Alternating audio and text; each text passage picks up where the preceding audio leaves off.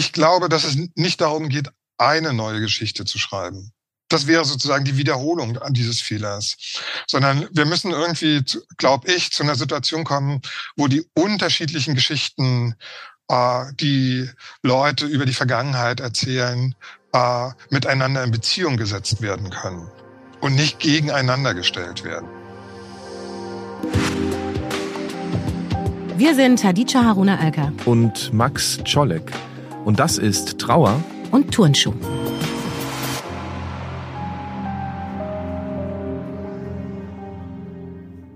Hallo Max. Hallo Hadija, schön, dass wir wieder hier sind. Und auch Hallo an alle, die uns beim lauten Denken zuhören wollen. Und auch ein Danke für die ersten Rückmeldungen, die wir nämlich bekommen haben. Und das hat mich auf jeden Fall ganz schön ordentlich bestärkt, dass das, was wir hier machen, irgendwie funktioniert. Wie geht's dir, Max? Ey, äh, ich, mich auch. Ich glaube, wir haben jetzt hier Full Disclosure schon wieder, nämlich, dass wir an der dritten Folge sagen, die ersten äh, Rückmeldungen, die wir bekommen haben, heißt ja, dass wir zwei Folgen aufgenommen hatten, bevor wir die nächste aufgenommen haben. Nein, großartig. Ich fand das Feedback jetzt total schön und toll, dass ihr ähm, dabei seid und zuhört. Ist ja natürlich auch ein bisschen kompliziert. Man muss das so erklären, was wir machen. Einmal im Monat treffen wir uns und wir würden uns natürlich auch total freuen, wenn es Rückmeldungen von euch gibt. Man kann ja so Sterne vergeben und natürlich freuen wir uns einfach, wenn ihr uns schreibt. Genau, also bei, bei Lesung ist es ja so, dass wir sagen, äh, draußen ist ein ähm, Büchertisch und da ähm, äh, könnt ihr ein Buch kaufen und das geht bei Podcasts natürlich nicht. Es gibt natürlich trotzdem äh, Bücher zu kaufen. Vor allem, Wolltest du also, Werbung machen? Nein, ich, ich verstricke mich hier schon wieder. Also worum es eigentlich geht, ist, ihr könnt diesen Podcast bewerten, dann könnt ihr ihn abonnieren und ich finde, wenn ihr jetzt beim dritten noch dabei seid, dann ist es auch about time. Genau, und wer äh, die ersten beiden nicht gehört hat, der sollte jetzt wissen, dass wir uns als kein Geschichtspodcast verstehen, aber trotzdem ganz viel darüber sprechen, was in der Vergangenheit verdrängt wurde und was das mit unserer Gesellschaft macht. Und wir verstehen uns als emotionale After-Hour der Vergangenheit. Und in Folge zwei ging es um einen Perspektivwechsel. Da haben wir nicht über Zeitzeuginnen gesprochen, sondern eben über das Sterben der TäterInnen. Wir haben über das Versagen des deutschen Rechtsstaates nach 45 gesprochen. Was bedeutet das im Sinne für die Gerechtigkeitsverständnisse, Gefühle marginalisierter Menschen heute?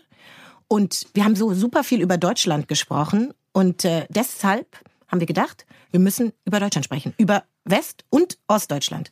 Genau, und man muss auch sagen, das Problem ist ja, oder die Herausforderung, um nicht immer gleich zu problematisieren. Nein, aber die Sache ist doch, dass hier vielleicht auch Leute unter unseren ZuhörerInnen sind, die sind äh, sogenannte Millennials. Äh, ich gehöre dazu, äh, du gehörst dazu und ähm, mhm. ich glaube, ja, hast kurz überlegt. So Gerade so, ich glaube da. Kurve.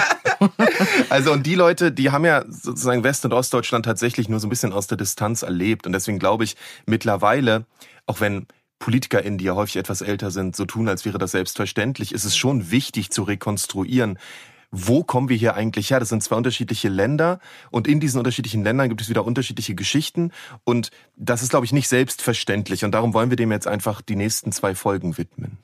Und die erste Folge, die ist zur DDR, auch Deutsche Demokratische Republik ausgesprochen. Ähm, und die DDR die wurde am 7. Oktober 1949 gegründet und entstand aus dem Gebiet der sowjetischen Besatzungszone, also dem Teil, den die Sowjetunion besetzt hatte, äh, nachdem Nazi-Deutschland kapitulierte, plus ein paar Gebietsaustausche, die dann stattgefunden haben.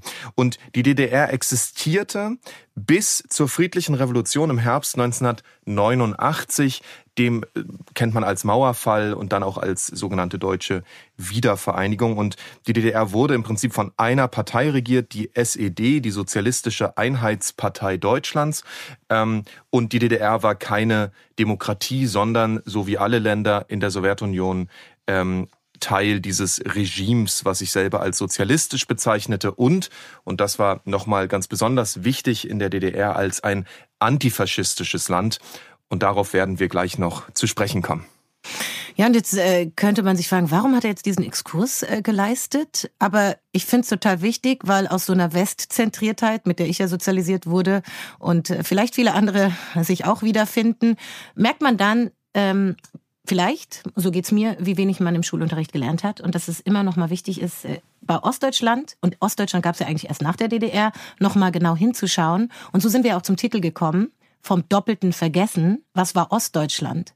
Kannst du ein bisschen erklären, auch das? Yes, äh, also was du in der Schule gelernt hast, kann ich natürlich nicht genau sagen. Ich weiß nicht mal genau, was was Leute in in 90er Jahren in Berlin in staatlichen Schulen gelernt haben, weil ich war ja auf die, auf einer jüdischen Schule ähm, und damit auf einer Privatschule. Das heißt, keine Ahnung, was die anderen Leute da so gelernt haben. ähm, wir haben natürlich auch viel so über jüdische Geschichte äh, gelernt. Ich in meiner Familie noch mal mehr über eine jüdische Ostgeschichte, die die sehr stark ist. Ähm, Juden und Jüdinnen, die nach 1945 zurückgekehrt sind nach Deutschland, sind überwiegend sind in den ersten Jahren in die DDR gegangen, auch weil sie überzeugt waren, das ist das bessere Deutschland. Nun gibt es aber Geschichten über Ostdeutschland, die ich selber nicht kenne, ähm, die, die auch in meiner Familie nicht erzählt wurden. Ähm, und zwar die Geschichte derjenigen in Ostdeutschland, die wie unsichtbar gemacht wurden, auch in so einer ostdeutschen Erzählung. Und das ist die Geschichte von Migrantinnen, von Vertragsarbeiterinnen, von schwarzen Deutschen, bis zum gewissen Grad auch von Juden und Jüdinnen. Ähm, und da liegt dann sowas wie ein doppeltes Vergessen vor, nämlich nicht nur weiß man in Westdeutschland oder auch in Gesamtdeutschland wenig bis gar nichts über die ostdeutsche Geschichte, die über diese Diktaturgeschichte hinausgeht. Eine Stasi weiß jeder, aber was eigentlich sonst noch passiert. Aber doppelt vergessen ist die Geschichte der Migrantinnen oder migrantisierten Ostdeutschen. Ja, und jetzt kann ich da doch irgendwie reinhaken, weil ich habe ja gerade gesagt, westdeutsch sozialisiert und habe mich sozusagen abgetrennt. Du beschreibst gerade die Lehrstellen in deiner Sozialisierung, einer ostdeutschen Sozialisierung. Und ich bin migrantisiert, rassifiziert und habe natürlich total viel mit dieser Geschichte zu tun, von der ich aber total spät erfahren habe.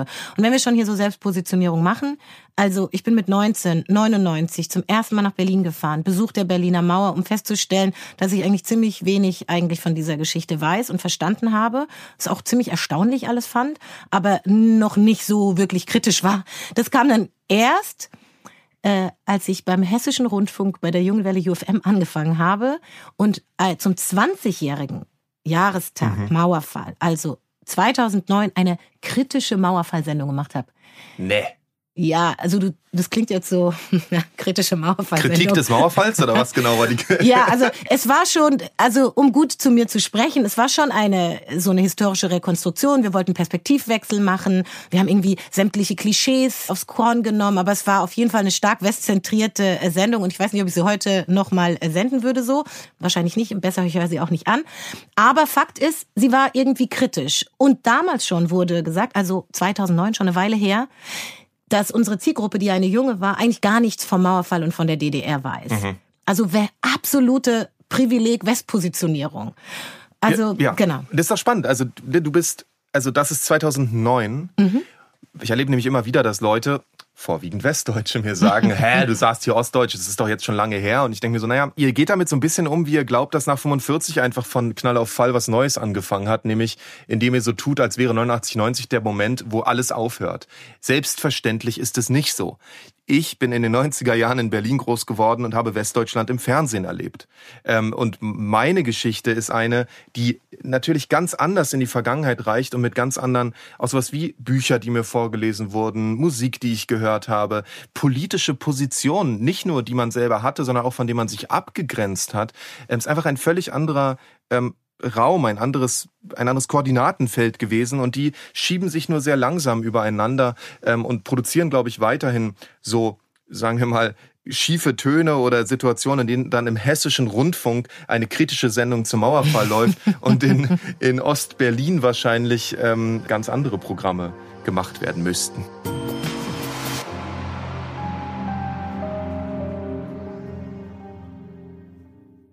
Wir beide sind ja uns ähnlich, aber auch unterschiedlich. Mhm. Und eine dieser Unterschiede ist, dass wir jeweils äh, aus den zwei verschiedenen Deutschlanden kommen. Und ich habe ja eben schon von diesem doppelten Vergessen gesprochen und das gilt ja auch für Kunst und Kultur und die Bücher, die man gelesen hat. Ähm, und das ist was, was für meine Verwandten ähm, schwierig war, nach dem Mauerfall überhaupt anzukommen, weil die ein Wissen hatten, eine Kompetenz, die in Westdeutschland einfach nicht angesagt war. Hattest du nicht Adorno gelesen, hattest du keine Ahnung. Ähm, um Adorno, das war ja die zweite Folge. Ich greif's nochmal auf. noch mal erklären, wer das ist. Okay, das nein, ist ein haben, Running nein, Gag.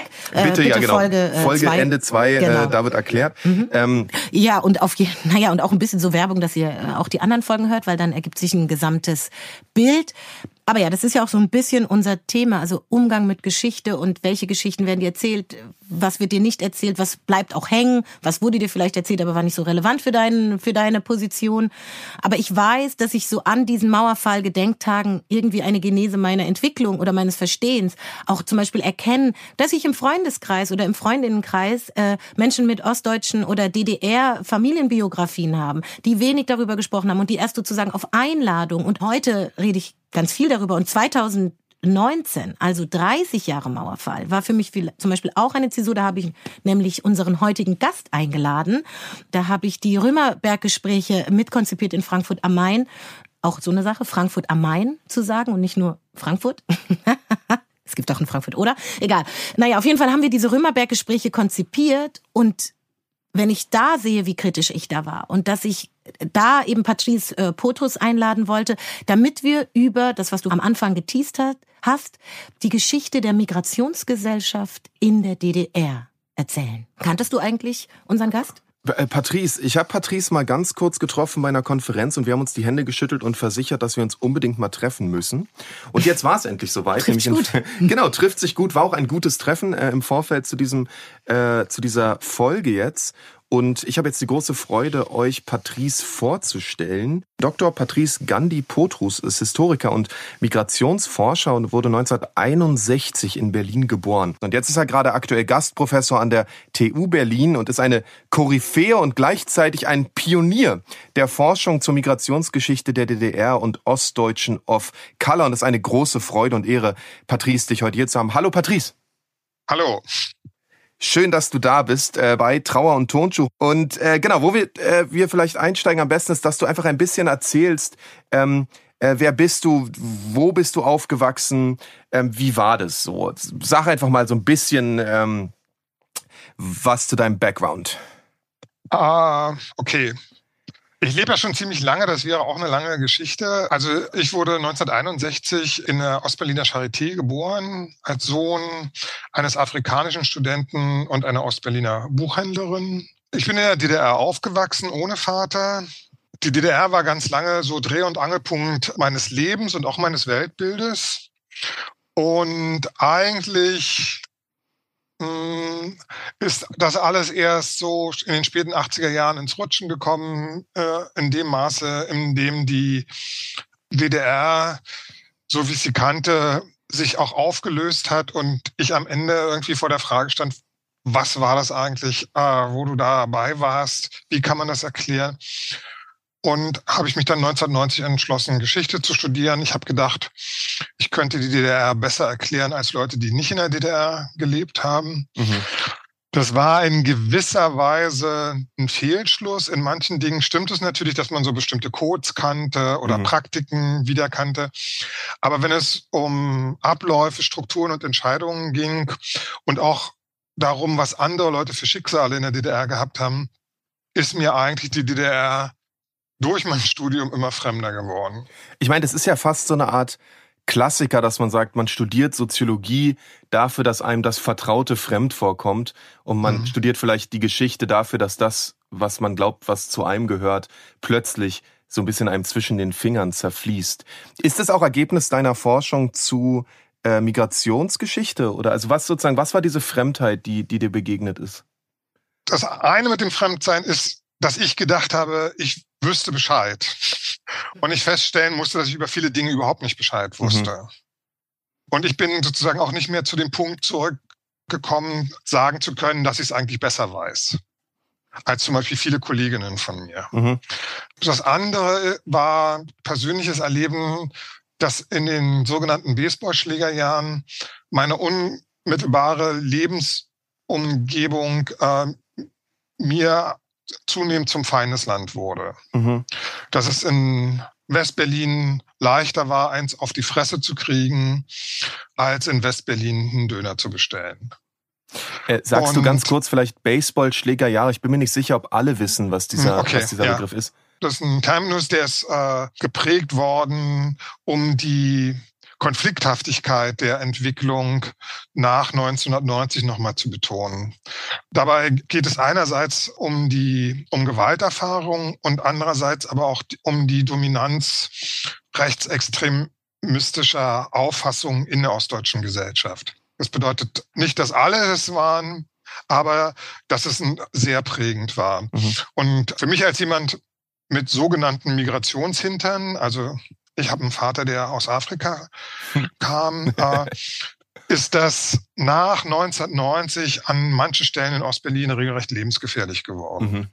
Darüber gab es ein starkes Bewusstsein bei denen, die in dieser Situation waren, obwohl ich persönlich mir das eigentlich nicht erklären konnte. Und wir haben damals, also ich und äh, zwei andere Kollegen gesagt, man müsse es eigentlich daran prüfen, wie das Alltagsleben derjenigen waren, die am stärksten von dieser Entwicklung betroffen waren. Also wir haben danach gefragt, wie ist es Migrantinnen in der DDR ergangen und mhm. vor allen Dingen, wie ist es ihnen auch ergangen nach dem Ende der DDR? Ich finde diesen Punkt, was du jetzt gerade gesagt hast, dass es schwer war, sich das zu erklären. Das hat ja auch, vermute ich, mit einer mit einer Erzählung zu tun, mit einem Selbstbild, was die DDR-Führung von der Bevölkerung und dem Land produziert hat, und zwar von Anfang an, nämlich das des antifaschistischen Landes, mhm. in dem ja sowas wie Rassismus tatsächlich für erledigt erklärt wird und dann immer nur als Intervention vom Westen oder von außen auftaucht. Und dagegen steht eine, eine Forschung, die mittlerweile ja auch sehr klar, Harry Weibel zum Beispiel sehr klar unterstreicht, welche rechtsradikalen und, und narzisstischen Kontinuitäten es in der DDR gegeben hat. Wie ist denn das? Du hast ja auch eine Tagung zusammen mit Anetta Kahane gemacht, die hieß äh, nach Auschwitz und da ging es um die Frage, ähm, sozusagen, welche Kontinuitäten es auch in der DDR zur Nazi-Zeit mhm. gegeben hat. Wie würdest du das einordnen? Also wie hat diese Arbeit dir eine Erklärung auch geliefert vielleicht? Hm. Also schwierig war es äh, für mich deshalb, weil ich ja gedacht habe, dass die DDR das bessere Deutschland ist und dass es schade ist, dass sie untergegangen ist. Mhm. Und schwierig war es auch, weil es ja eben nicht in erster Linie um irgendwelche glatzköpfigen äh, Neonazis gehandelt hat, sondern dass es sich insgesamt um so eine Veränderung der gesellschaftlichen Atmosphäre in Ostberlin und noch viel mehr in Ostdeutschland handelte.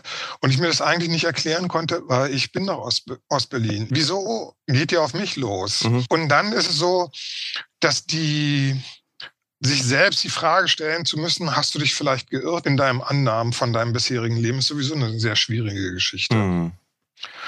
Und ich in gewisser Weise auf eine sehr radikale Art und Weise herausgefordert wurde, genau diese Dinge zu hinterfragen. In der Forschung galten wir ganz lange irgendwie als die Störenfriede, weil wir gesagt haben, eigentlich müsste doch erstmal geprüft werden, über welche Verhältnisse wir reden, wie die sich dargestellt haben und wie diejenigen, die auch wahrgenommen haben, die per Definition oder auch per Praxis nicht als Teil dieser Gesellschaft angesehen wurden. Mhm. Und das ist ja der zweite große Arbeitsschwerpunkt, nämlich der zur Migration in der in die DDR oder auch zu Menschen, die gar nicht migriert sind, sondern irgendwie in so einem völkischen Framework als anders markiert wurden, also zum Beispiel schwarze Deutsche oder äh, Juden und Jüdinnen, die in Deutschland leben. Ähm, vielleicht nur sozusagen einen kleinen Aufriss auch für unsere äh, ZuhörerInnen, die das vielleicht nicht wissen, zum Thema Migration in der DDR. Ich frage mal so ganz, auch wenn ich es anders weiß, aber ich frage mal so offen, gab es das überhaupt? Ja, klar gab es das. Die größte Migrationsbewegung, äh, die äh, das heutige Ostdeutschland erlebt hat, ist die, die ja äh, die ganze Nachkriegsgesellschaft des besetzten Deutschlands erlebt hat, nämlich die der Zuwanderung aus, aus den ehemaligen Ostgebieten, mhm. nämlich äh, Flüchtlinge und Vertriebene. Das war in Ostdeutschland jeder Vierte. Wow. Das andere ist sozusagen der Weggang von Millionen von Menschen aus der DDR in die Bundesrepublik. Und schließlich, und darauf äh, zielst du ab, hat es auch äh, Migrationsbewegungen gegeben, die wir gemeinhin unter Migration fassen, nämlich die Zuwanderung von Ausländerinnen. Mhm. Es gab äh, ausländische Studierende, es gab äh, sogenannte Politimmigranten, also politische Flüchtlinge, die in der DDR um Asyl nachsuchten. Und es gab zum Ende hin äh, die immer größer werdende Gruppe der Arbeitsmigrantinnen, die in den frühen 90er Jahren Vertragsarbeiterinnen genannt wurden, um sozusagen äh, sich von der Beschreibung der SED-Sprache, nämlich den ausländischen Werktätigen, äh, ein bisschen zu lösen. Und warum ist diese Geschichte so wenig präsent? Na, eine Erklärung war ganz lange, dass es ja so eine kleine Gruppe war, also die letztere. Das fand ich immer ganz merkwürdig, weil die Auseinandersetzungen in Ostdeutschland na, in den 1990er Jahren drehten sich ja hauptsächlich um diese Gruppe. Hm. Die waren ja hauptsächlich Opfer von rassistischer Gewalt und nicht Ostdeutsche. Ja. Und dann zu fragen, wie kommt das eigentlich, erschien mir relativ plausibel und äh, naheliegend. Wie kommt es eigentlich, dass Leute in einer sozialen Krisensituation glauben, das Recht zu haben, Leute, die mit dieser Krisensituation gar nichts zu tun haben, beziehungsweise viel stärker davon betroffen sind, dass die man dann scheinbar legitim zu Opfern machen darf. Mhm. Und wir haben in unseren Forschungen sozusagen immer versucht, punktuell weiterzukommen. Es hat sich einerseits immer wieder gezeigt, dass die Perspektive der Mehrheitsgesellschaft in Ostdeutschland auf Migrantinnen sich von vor 89 zu nach 89 gar nicht so gewandelt hat, sondern eher das, was man glaubt, dann legitim tun zu können oder zu dürfen. Das ist für mich jetzt ein interessanter Punkt. Ich muss den jetzt irgendwie nochmal rahmen, weil das so komplex ist, was wir jetzt gerade hier äh, versuchen mhm. mit dir zu erarbeiten. Ähm, okay, wir halten fest, ab 68 äh, Zuwanderung von ver sogenannten VertragsarbeiterInnen hast du mhm. gerade dargestellt. Das heißt, äh, ganz klar DDR-Migrationsgesellschaft mit unter Menschen unterschiedlicher Herkunft und vor allem auch sichtbaren Migrationsgeschichten. Ähm, du bist einer Vertreter der Nachkommen quasi. Und dann sagst du, dass äh, erst im Nachgang, also nach der Wende, deine kritische Auseinandersetzung kam und sagst jetzt, dass die Kontinuität der Gewalt schon in, in der Zeit der DDR stattgefunden hat, in der ihr sozusagen schon die anderen wart, Mhm. und nach der Wende die anderen innerhalb der anderen wurde. Und meine Frage an dich ist, die Situation von Schwarzen und People of Color in der DDR. Äh, du leistest mit äh, ein wenigen anderen Stimmen, Katharina Wader, Peggy Piesche, richtige Pionierinnenarbeit in diesem Aufdröseln von diesen nicht erzählten Geschichten. Und die eben auch mit einer Kontinuität von Gewalt zu tun haben. Wir haben hier Zahlen mal zusammengetragen und hier 79 in Merseburg die, äh, der, der erste Mord an kubanischen VertragsarbeiterInnen, genau. später dann ähm, ganz bekannt geworden, leider unangenehm bekannt geworden, eben der Mord an ähm, äh, Amadeo Antonio ist ja auch die Gründung der Antonio Amadeus Stiftung und du mhm. hast mit Anita Kahane diese Veranstaltung gemacht, die Max angesprochen hat. Und jetzt habe ich eine lange Vorrede gemacht, die aber eigentlich dazu hinführt, weil Max gerade gesagt hat, warum wurde nicht darüber gesprochen? Wurde nicht darüber gesprochen, weil das die komplette Erzählung der DDR als nicht homogener Raum sondern als eine absolut heterogener Raum verändern würde und das die gesamte Geschichte ja auch eines Deutschlands beeinflussen würde. Ja, das ist aber jetzt auch nicht wenig komplex, was du da gefragt hast. aber du siehst, ich habe die ganze Zeit zugehört und versucht, so, so was zu schaffen, was mir gerade durch den Kopf geht. Aber sorry, also, ja. Äh, aber also ähm, ich will dann noch mal dahin zurückkehren, was Max vorhin gefragt hat, wie ich selber dazu gekommen bin. Mhm. Ich habe das in der DDR nicht geglaubt. Mhm. Ich habe auch die Dinge, die mir widerfahren sind, und das war von semantischer bis zu physischer Diskriminierung, war da alles dabei. Ähm, da habe ich immer gedacht, ich bin das Problem. Ich habe mhm. irgendwie was falsch gemacht. Äh, ich müsste die Genossen fragen, ob ich mich irgendwie verbessern könnte. Mhm. Und sich einzugestehen, dass man in Verhältnissen unterwegs war und die auch unterstützt hat, die sich eigentlich gegen einen selbst richten, ist ziemlich schwierig. Mhm. Um aber auf die Frage nach der Kontinuität äh, zurückzugehen, äh, das Buch mit Annetta und Martin und Enrico habe ich damals zusammen gemacht, weil uns eins wichtig schien, dass eben die DDR auch eine postnationalsozialistische Gesellschaft ist. Mhm. Und dass sozusagen innergesellschaftliche Konflikte über die Vergangenheit, über die Stellung des Einzelnen im Nationalsozialismus eben in Ostdeutschland nicht wirklich ausgetragen wurden, mhm. sondern tatsächlich, wie du gesagt hast, mit einer Einheitserzählung zugedeckt wurde. Sodass es zumindest auf so einer Erkenntnisebene über das, was die DDR eigentlich war, äh, auf welchen Grundlagen sie beruhte, das ganz lange ein sehr drückendes Schweigen gab, das im Übrigen immer mal wieder die wenigen äh, äh, jüdischen Intellektuellen, die es in der DDR gab, immer mal wieder versucht haben zu problematisieren und eigentlich auch erst durchgedrungen sind, als es mit der DDR fast am Ende war. Das finde ich jetzt also spannend, ähm, auch weil du jetzt zweimal darauf verwiesen hast, dass diejenigen, die diese Gewalt erlebt haben, natürlich sehr genau wissen, wie viel von der Erzählung richtig ist und wie viel von der Erzählung ähm, ähm, Fiktion oder, oder Beschwörung oder, oder so oder Dinge zudeckt. Und du sagst selber, diejenigen, die das erleben, die müssen da vielleicht auch erstmal durchdringen, zu verstehen, was sie da erleben. Also zu mhm. sagen, das ist nicht euer Fehler, das ist ein Fehler in der Erzählung. Es gibt hier Kontinuitäten, die sind nicht aufgearbeitet. Aber trotzdem, glaube ich, kommen wir da an einen Punkt, der, der uns ja auch, glaube ich, im weiteren Sinne in diesem Podcast beschäftigt, nämlich ist Erinnerungskultur oder die Art und Weise, wie wir über Erinnerungen nachdenken, wirklich nur diese deutsch-deutsche Geschichte, fast so eine Art Entwicklungsroman, den wir so als Erzählung erleben. Erst die Nazi-Generation, dann die Kinder der Nazis, dann äh, äh, äh Gesamtdeutschland und Versöhnung, das wäre die westdeutsche Erzählung und DDR ein bisschen anders. Äh, äh, Sieg über den Faschismus, antifaschistischer Staat, äh, Mauerfall, neues Deutschland. Und ist nicht, was wir hier sehen und was du auch sagst, die Erweiterung dieser deutsch-deutschen Entwicklungsgeschichte um die Perspektiven Betroffener, die als eine Art Korrektiv oder vielleicht auch als eine Art ähm, wie so Kritik an dieser Erzählung funktionieren und sagen, Moment mal, das, was ihr euch erzählt, das stimmt so gar nicht. Ähm, mhm. Wir sind noch viel tiefer drin in diesem Sumpf aus Gewalt und Kontinuität, ähm, als eine deutsch-deutsche Öffentlichkeit sich das eingestehen will. Ja, das ist ganz sicher so. Und das hängt aber auch damit zusammen, dass Erinnerungskultur ja nicht erst in den postnationalsozialistischen Gesellschaften begonnen hat. Mhm. Dass die Entstehung der deutschen Nation ganz wesentlich verbunden ist, wie man über die Vergangenheit der Einheitskriege bis hin zur Legendenbildung am Kyffhäuser oder im Teutoburger Wald. Das sind alles Erzählungen über Vergangenheit, die identitätsstiftend mhm. sein sollen. Im Nationalismus wird immer davon ausgegangen, dass diese Erzählung für alle Leute innerhalb der Nation gleiche Gültigkeit haben sollen. Und das ist natürlich für diejenigen besonders schwierig, die abweichende Erfahrungen erzählen müssten oder könnten. Und dazu muss man sich verhalten. Nimmt man das an? Versucht man daraus für sich selbst Sinn zu machen? Oder versucht man eine andere Erzählung zu suchen. Und da ziehe ich für mich mein Fazit. Also wer hat überhaupt äh, bestimmt, wie unsere Geschichte aufgeschrieben wird und was wir dann am Ende in den Schulbüchern lernen?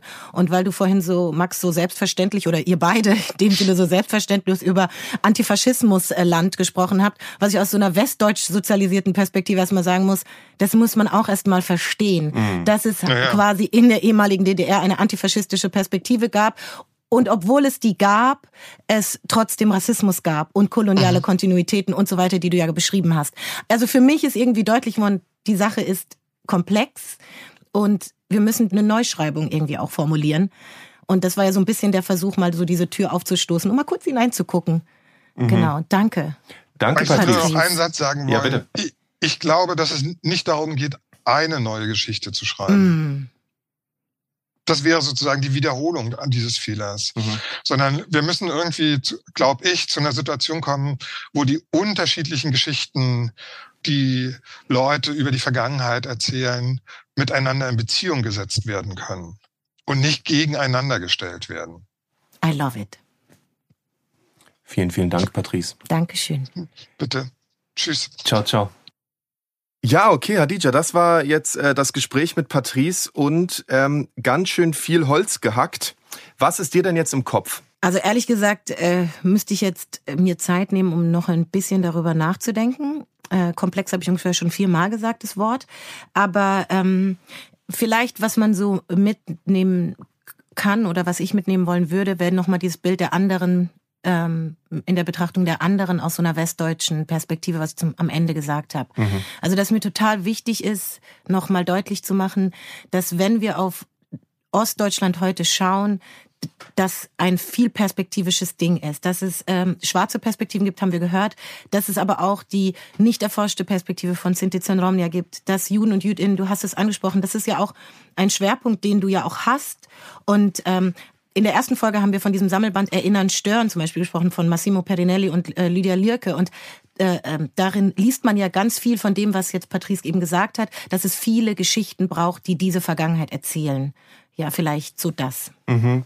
Ja, und ich würde sagen, eine Sache, die mich auch irgendwie, glaube ich, noch beschäftigen wird und weiter begleitet, ist diese Frage, ähm, ist nicht ein ganz zentraler Punkt im Abrücken von der einen Geschichte, dass man anfängt, ähm, diejenigen, die diese Gewalt erfahren haben, die aus der Kontinuität entwachsen, also die daraus entstanden ist, dass man das als eine Kompetenz, als eine, als einen Blick ähm, nochmal scharf stellt und sagt, das erzählt uns eine Geschichte über die DDR wie auch über die BRD, um die es nächste Mal gehen wird, ähm, die uns nochmal hilft, genau die Pluralisierung der Geschichten vorzunehmen, von denen Patrice gerade noch gesprochen hat. Ähm, also dass, wenn man dem doppelten Vergessen, wenn man so will, ein doppeltes Erinnern gegenüberstellt, dass dann nochmal klarer wird, wie man so eine Nachkriegsgeschichte anders erzählen müsste. Und das hat ja also auch Konsequenzen. Ne? Eine der Erklärungen dafür, dass die AfD in Ostdeutschland so stark ist, ist zu sagen, na, Ostdeutschland, die, die hatten halt nie Migration und deswegen sind die jetzt so in Anführungsstrichen ausländerfeindlich, was ja schon eine Quatsch ist, weil es sich ja, nicht... aber daran glauben ja auch total viele. Immer wieder kannst du das lesen und in den Erklärungen mit diesem Verständnis äh, der Rassismus und die Anschläge, die sind im Osten. Wir wissen seit Hanau, mhm. Äh, dass das nicht so ist genau. Äh, und auch durch den NSU. Aber ja, das, das stützt natürlich die Erklärung, dieses homogene Denken. Und das ist doch interessant, dass ein, sozusagen ein falsches Verständnis davon, mhm. was die DDR gewesen ist, mhm. eine Legitimierungsargumentation wird für neue rechte, rechtsradikale äh, Positionen in der DDR oder in jetzt in den neuen Bundesländern. Ja, und vor allem dann, auf einmal schließt sich ja auch ein Kreis, weil du ja auch gerade gesagt hast, jetzt reden wir über DDR, dann reden wir über BRD. Das ist dann irgendwie zusammengekommen. Äh, also, ich nenne es jetzt extra einfach zusammengekommen, weil wir über diesen anderen Begriff Wiedervereinigung und so deutsche Einheit gleich bestimmt noch sprechen. Aber was ich sagen will, ist, in dem Moment, wo wir sagen, Rassismus, Rechtsextremismus, Antisemitismus, Menschenfeindlichkeit, name it, gab es in beiden Ländern schon vorher und hat sich neu gegründet, neu definiert, neu positioniert. Eine Partei wie die AfD hat sich gegründet. Dann gibt es eine ganz andere Geschichte in diesem Metablick, in diesem Gesamtblick auf Geschichte. Und das verändert ja dann auch das Deutschland, das wir dann wurden mit 89, das Deutschsein und all diese Fragen, die wir ja bis heute diskutieren. Noch ein weiterer Aspekt, und das habe ich selbst nicht erwartet, bevor wir angefangen haben, diese Folge hier aufzunehmen, ist, dass wir in der DDR auf eine andere Weise, aber eine ähnliche Dynamik erleben wie in Westdeutschland, nämlich das, was wir in der zweiten Folge als Wiedergutwerdung ohne Wiedergutmachung bezeichnet haben. In der DDR anders als Westdeutschland, weil in Westdeutschland im Prinzip die zweite Generation, nämlich die sogenannten 68er, ähm, ähm, sich von ihren äh, Nazi-Eltern abgrenzen und ein neues Selbstbild entwickeln, ohne dass dem Gerichtsprozesse äh, gegenüberstehen, wie Achim Dörfer berichtet hat, 99 Prozent der Prozesse, die hätten stattfinden müssen, haben nie stattgefunden. In der DDR setzt es schon viel früher ein, weil wir 1949 schon eine äh, Regierung haben, die ihr eigenes Selbstbild, was ja aus einer realen Geschichte entstanden ist, nämlich die der kommunistischen WiderstandskämpferInnen, verallgemeinert und diesen ganzen auch Ex-Nazis, die es natürlich auch in der DDR gegeben hat, nicht immer Ex, ähm, sagt, passt mal auf, wir erklären euch alle zu Antifaschisten und dafür unterstützt ihr uns. Und das ist ein Deal, der funktioniert lange und der funktioniert sogar noch in der Gegenwart, weil ich immer wieder erlebe, wenn man über sowas wie rechtsextreme Tendenzen, eine starke Mehrheit für die AfD zum Beispiel in Sachsen mit Leuten spricht, dass die wie die Möglichkeit dass sie selber rechtes Gedankengut damit reproduzieren könnten oder äh, rechte Position vertreten, für so empörend halten, weil es überhaupt keinen Platz in ihrem eigenen Selbstbild hat, als diejenigen, die aus dem antifaschistischen Land DDR kommen. Boah, und das finde ich jetzt wirklich einen wichtigen Punkt, weil das war mein, meine größte Erkenntnis, zu begreifen, was DDR-Antifaschismusland bedeutet. Du sagst es immer wieder, äh, man liest in deinen Büchern darüber, aber so richtig begriffen habe ich es erst jetzt, dass es eigentlich eine doppelte Erzählung gibt, die so ein bisschen sich scheidet an, wir erzählen uns so, aber eigentlich läuft es parallel und ist eigentlich auch logisch, weil wenn man sich mit Rassismus auseinandersetzt, heißt es ja nicht, dass der Rassismus damit weg ist. Eine Auseinandersetzung als ein Land mit dem Nationalsozialismus, das sich als DDR gründet und sich abspaltet von dem, was wir BRD dann nannten. Und während die BRD die Inklusion der Täterinnen versucht, das haben wir ja auch in unserer Folge zwei besprochen. Wer sind diese TäterInnen? Das ist ja auch eine Erzählung, die braucht man ja, um DDR zu sein. Das war für mich so eine Erkenntnis. Und zeitgleich gibt es natürlich, so wie alle Menschenfeindlichkeiten und alle Marginalisierung, läuft das weiter. Und passend dazu habe ich dir, setze ich jetzt noch einen oben drauf. Und zwar und jetzt müssen sich alle mal kurz festhalten, noch eine weitere Erzählung, nämlich die antikoloniale Haltung in der DDR. Also nicht nur eine antifaschistische, sondern auch eine antikoloniale. Okay, ich führe ein. Ich habe dir einen Ton mitgebracht. Er kommt von Dr. Noah K.H. Mhm. Sie ist Stadt-, Migrations- und Rassismusforscherin, ähm, aktuell wissenschaftliche Geschäftsführerin des Deutschen Zentrums für Integration und Migrationsforschung, langer Name DECIM in kurz. Und ich kenne Noah aus unterschiedlichen Kontexten. Ich weiß, dass du Noah auch sehr gut kennst und Kurz zu ihrer Positionierung. Ja, sie ist in Westdeutschland sozialisiert. Es gibt familiäre Bezüge zur DDR, aber sie hat vor allem viel in der DDR auch zur DDR geforscht. Ihr Thema ist das, was wir hier machen, nämlich narrative Selbsterzählung europäischer Städte. Das mal kurz zur Einordnung. Und sie arbeitet eben im Feld dieser postkolonialen Erinnerungsarbeit. Mhm. Deswegen habe ich sie angetextet per WhatsApp, ein Gespräch geführt und nach den Lehrstellen aus dieser Position gefragt. Und dann hat sie mir gesagt, das ist sehr wohl, und jetzt Antifaschismus, antikoloniale Haltung, DDR-Solidaritätskampagnen gab, äh, die sich mit der kritischen Auseinandersetzung des Kolonialismus beschäftigt haben. Mhm. Also, dass es zum Beispiel eine Patrice Lumumba Straße gibt, dass es generell ganz viele ehrenhafte Straßen in der DDR gab, während es in Westdeutschland ja immer noch die Straßenumbenennungskämpfe gibt, weil hier koloniale Herren mhm. äh, geehrt wurden mit mhm. Straßennamen. Und gleichzeitig, obwohl es das gab, haben wir ja gerade gehört, gab es antischwarzen Rassismus, gab es all das. Diesen Ton möchte ich gerne dir jetzt vorspielen, äh, weil sie das auch dieses Leben und den Umgang mit diesen Vertragsarbeiterinnen bezieht, von denen wir ja gerade ganz viel gehört haben. Man spricht auch von einer sogenannten Fürsorgediktatur. Also man hat sich gekümmert, dass sie versorgt sind, auch eben Programme mit ihnen organisiert hat. Aber es zielte nicht darauf ab, sich in der DDR niederzulassen und ein Teil der DDR-Gesellschaft zu werden, sondern ähm, als ArbeiterInnen da zu sein. Vietnamesische Frauen, die schwanger wurden, wurden abgeschoben. Also es war überhaupt nicht vorgesehen, sowas wie Familiengründung und Niederlassung. Dann gibt es eine sehr interessante Geschichte des Kaffeeanbaus äh, der DDR in Vietnam, weil es gab nämlich dann keinen Kaffee mehr in der DDR. Also hat man angefangen, in Vietnam großmaßstäbig Kaffee anzubauen. Das sind zwei äh, Belege, aber auch die rassistische Gewalt in der DDR, die erst nach der Wiedervereinigung ähm, ja mäßig aufgearbeitet wurde. Das sind wiederum Hinweise darauf, dass es auch in der DDR rassistische Gewalt gab, dass es auch koloniale Denkmuster gab, die nicht völlig aufgehoben waren. Ähm, und dieses Spektrum einer Kolonialität zu damals und der Auseinandersetzung in DDR-Zeiten. Ähm, dazu gibt es wenig Forschung und auch wenig Diskussionen, die meines Erachtens aber unglaublich wichtig sind, wenn wir uns nach den postkolonialen Bedingungen der heutigen deutschen Gesellschaft fragen. Nur mal kurz zur Einordnung, weil hier wieder diese Ambivalenz drin ist. Also auf der einen Seite diese antikoloniale Handlung, auf der anderen Seite genau derselbe Scheiß, den wir auch in der BRD hatten und mit dem wir uns jetzt in Gesamtdeutschland rumschlagen. Und das ist doch super spannend, äh, dass die DDR uns hier wie viel vertrauter eigentlich vor Augen tritt, mhm. als wir eingestiegen sind, nämlich als doppeltes Vergessen oder einfaches Vergessen, ein Land, äh, was uns nicht vertraut ist oder was dir nicht vertraut ist, was du nicht kennst. Und plötzlich sehen wir aber ähnliche Dynamiken. Und es ist ja auch nicht so überraschend, wenn wir Patrice folgen, wenn er sagt, das ist eine postnationalsozialistische Gesellschaft und zwar BRD wie DDR, dann ähm, sehen wir hier ja ähnliche Probleme auch. Äh, beide Länder haben mit dieser Kontinuität zu tun. Die müssen sich fragen, was machen wir eigentlich mit einer Gesellschaft, die ja nicht von sich heraus Revolution gemacht hat, sondern die besiegt worden ist. Ähm, das widerspricht bis zum gewissen Grad auch der kommunistischen Erwartung, dass sich spätestens nach Stalingrad die deutschen Bürger auflehnen würden gegen die Nazis, weil sie den Krieg verlieren und so weiter. Das ist ja alles nicht passiert. Die haben ja bis zum bitteren Ende weitgehend an der Seite der Nazis gestanden oder selber äh, diese Nazi-Herrschaft verteidigt.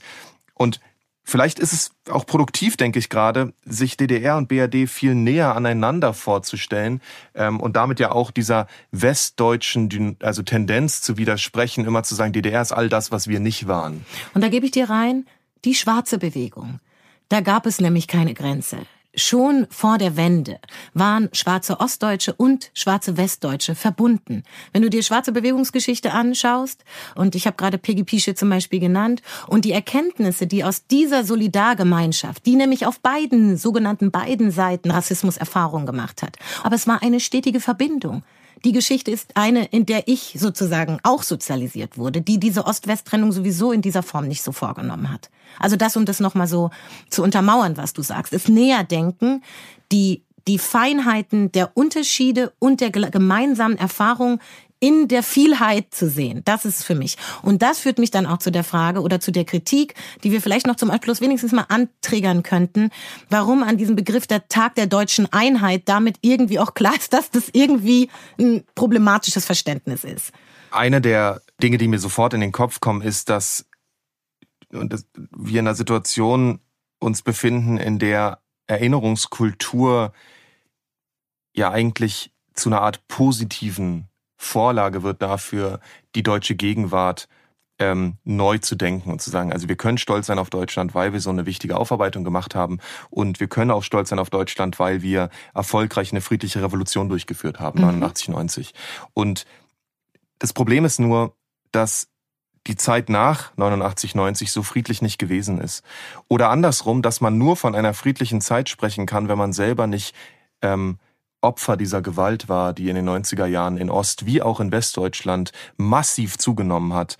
Ähm, und ich meine, da fällt mir ein Interview ein, was kürzlich Julie C., eine Autorin, mhm. geführt hat, die gesagt hat, also die 90er Jahre, die waren doch eigentlich relativ ruhig. Und ich denke mir, das ist das Problem. Wir haben hier zeitgleich so unterschiedliche Erinnerungen und Erzählungen daran, was diese Zeit nach der sogenannten Wiedervereinigung gewesen ist. Und in der offiziellen Erzählung ist fast kein Platz für die Erfahrung von Trauma und Gewalt und Verfolgung und Angst und Tod, äh, die die 90er Jahre für migrantisierte Menschen, für schwarze Deutsche, für Juden und Jüdinnen bedeutet haben. Ja, und auch für Menschen, die äh, vom Prekariat betroffen waren. Das war ja auch, also das ja auch nochmal. Also Armut auch als ein Marginalisierungsmerkmal. Und ich meine, ähm, wir werden ja in einer weiteren Folge, zum Beispiel mit Naika Vorutan auch sprechen, ja, die mit Jana Hensel ja auch nochmal eine sehr diskutierte These, aber auch diese anderen nochmal dekonstruiert hat. Also Identitäten, die sich nach der Wende ge gebildet haben und auch hier wieder, was sind ähnliche Erfahrungen in Relation zwischen dem vermeintlichen Ostdeutschen und migrantisierten, migrantisierte West, migrantisierte Ost und aus einer postmigrantischen Perspektive, die du ja gerade angesprochen hast, eben dieses Verstehen oder diese Erfahrung, dass die Einheit eben nicht toll war, sondern dass alles zugenommen hat an Arbeitslosigkeit und Abwertung, die vorher auch schon da war und dann sich aber in so einem Ranking noch mehr befunden hat. Und deswegen, ich finde es schon interessant, für wen war die Einheit eine Einheit? Von welcher Einheit sprechen wir? Dann kommen wir zu der Frage, was ist Deutsch sein? Mit diesem Gedanken von Wiedervereinigung. Was hat sich eigentlich hier wieder vereinigt? Deswegen habe ich vorhin gesagt, zusammengekommen. Und ähm, dann vielleicht noch der 9. November, ein Tag, äh, der eine sehr zweiseitige Geschichte hat. Ähm, also ich glaube, dieses Geschichte neu erzählen und viele neuen Perspektiven Platz machen, das ist das, mit dem ich hier rausgehe. Ja, und vielleicht um auch nochmal den, den Begriff selber zu dekonstruieren, nicht nur die Art und Weise, wie wir darüber sprechen. Ähm, der Historiker Tillmann Bendikowski schlägt vor, statt von einer deutschen Einheit vom Tag der deutschen Vielfalt oder Vielheit zu sprechen. das klingt jetzt so ein bisschen nach Spielerei vielleicht. Ähm, hängt sicher davon ab, wie viel Wert man Worten beimisst, aber dass Einheit ja ganz stark verweist auf so eine nationale mhm. Erzählung, so eine Fantasie, dass etwas Kaputtes wieder zusammengefügt wird, das beinhaltet schon auch das Ausblenden ähm, der Tatsache, dass es ganz viele Menschen gibt, die in diese Erzählung der deutschen Einheit eben nicht reingepasst haben und auch nicht reinpassen und die nicht zufällig genau die sind, die dann Opfer einer einer rechten, einer völkischen, einer nationalistischen Gewalt werden. Das heißt, da gibt es viel dran zu arbeiten an dieser Idee einer deutschen Einheit und dieses Arbeiten muss, glaube ich, auch immer wieder auf sowas wie die Vorstellung einer Nation und Homogenität, die damit einhergeht, ähm, zu tun haben. Danke, Max, Tag der Vielheiten. Danke, Hadija, es war wie immer eine große Freude. Ich hoffe, ihr könntet uns folgen. Bis nächsten Monat, dann sprechen wir über die BRD. Und äh, jetzt muss ich einfach erstmal nachdenken. Und wenn ihr nachgedacht habt über das, was wir gesagt haben, freuen wir uns über Nachrichten. Und wenn ihr nur einen klitzekleinen Stern da lassen wollt. Oh. nein, nein, nein, nein. Bis zum nächsten Mal. Wir freuen uns. Ihr wisst Bescheid. Ciao. Der Podcast Trauer und Turnschuh ist im Rahmen der Initiative Wissen, Erinnern, Fragen des S. Fischer Verlags entstanden. Konzeption Hadija Haruna Oelker und Max Czolek. Recherche und wissenschaftliche Begleitung Corinne Kastner.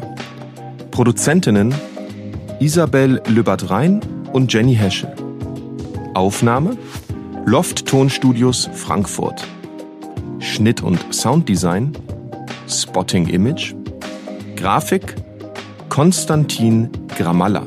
Ein besonderer Dank geht an Patrice Potrus und Noah KH, die für diesen Podcast mit uns gesprochen haben.